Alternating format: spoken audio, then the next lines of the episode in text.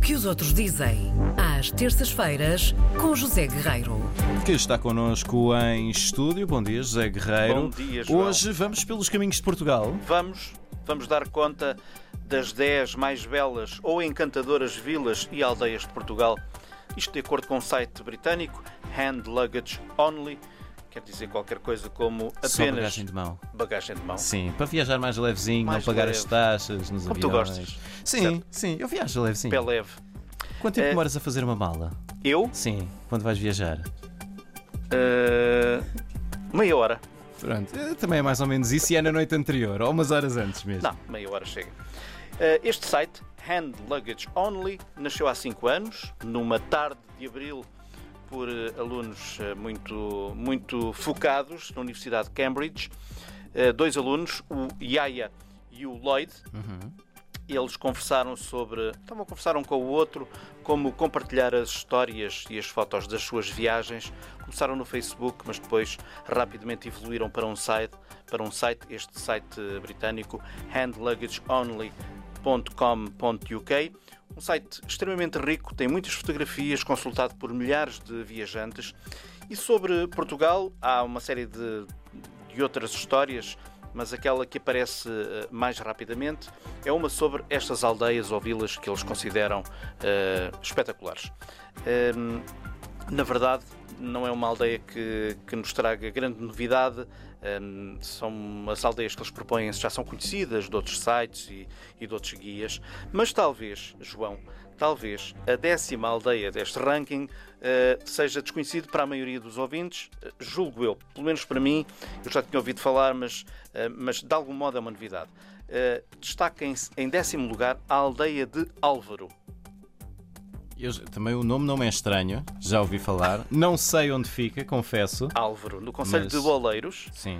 que se estende, eh, dizem eles, ao longo de uma encosta sobranceira ao rio Zezer, acomodada na albufeira de, do Cabril. E é eh, uma das chamadas aldeias brancas de Portugal, eh, embora faça parte da rede das aldeias de xisto. Isto É uma parece aldeia con- branca? É um bocadinho contraditório. É, parece que sim. O que se passa é que a maior parte das construções são de facto em xisto, mas depois para recuperar tudo e para fazer uma evolução histórica daquela aldeia, muitas foram de facto pintadas e foram pintadas de branco. De qualquer modo, vale eh, certamente visitar a aldeia de Álvaro, que eu não conheço, mas é para mim a grande novidade deste ranking e está em décimo lugar. Em primeiro surge aquela que toda, toda a gente conhece, que é a vila mais portuguesa de Portugal, que é Monsanto. Monsanto. E é claro. bem a subir, bem a É Verdade. subir, Monsanto. Monsanto, bem Já soei as interior. estupinhas a subir aquilo, confesso. Também eu. A Ah, não perder, vim, vim cá a este site. Em segundo lugar, Monsaraz, no Alentejo. Em terceiro, Castelo Rodrigo. Sim. Acho Eh, que nunca visitei Castelo Rodrigo. Fui lá Distrito este da Guarda. verão. Fui lá este verão. É bem Espetacular. bonito. Sim. Eh, em quarto lugar, Sortelha. Ah. Ela foi há muitos anos. Agora sortelha, desculpem. Eu gosto muito.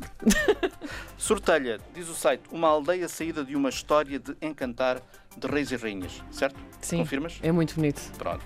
Fica no Conselho de Sabugal. Em quinto lugar, Nazaré. Aqui Nazaré, não sei o que é que vos parece, é talvez, diz o site, a mais famosa vila pesqueira portuguesa. N- Na minha opinião, conheço Nazaré, é de facto muito bonito, mas duvido que Nazaré estivesse aqui em quinto lugar se não fosse a onda das ondas, nomeadamente do, do McNamara, Sim. julgo que é assim que ele, Também ele é se chama. verdade, Portanto, também é houve verdade. aqui, criou-se aqui um efeito e uma dinâmica global que dá a Nazaré e ainda bem aquilo que ela é hoje. Em sexto lugar aparece a Ericeira, que é às portas de Lisboa, Conselho de, de Mafra. Mais uma Em vez, um sete- sítio bom mais uma para ir vez, dar banho à prancha. lindíssimo.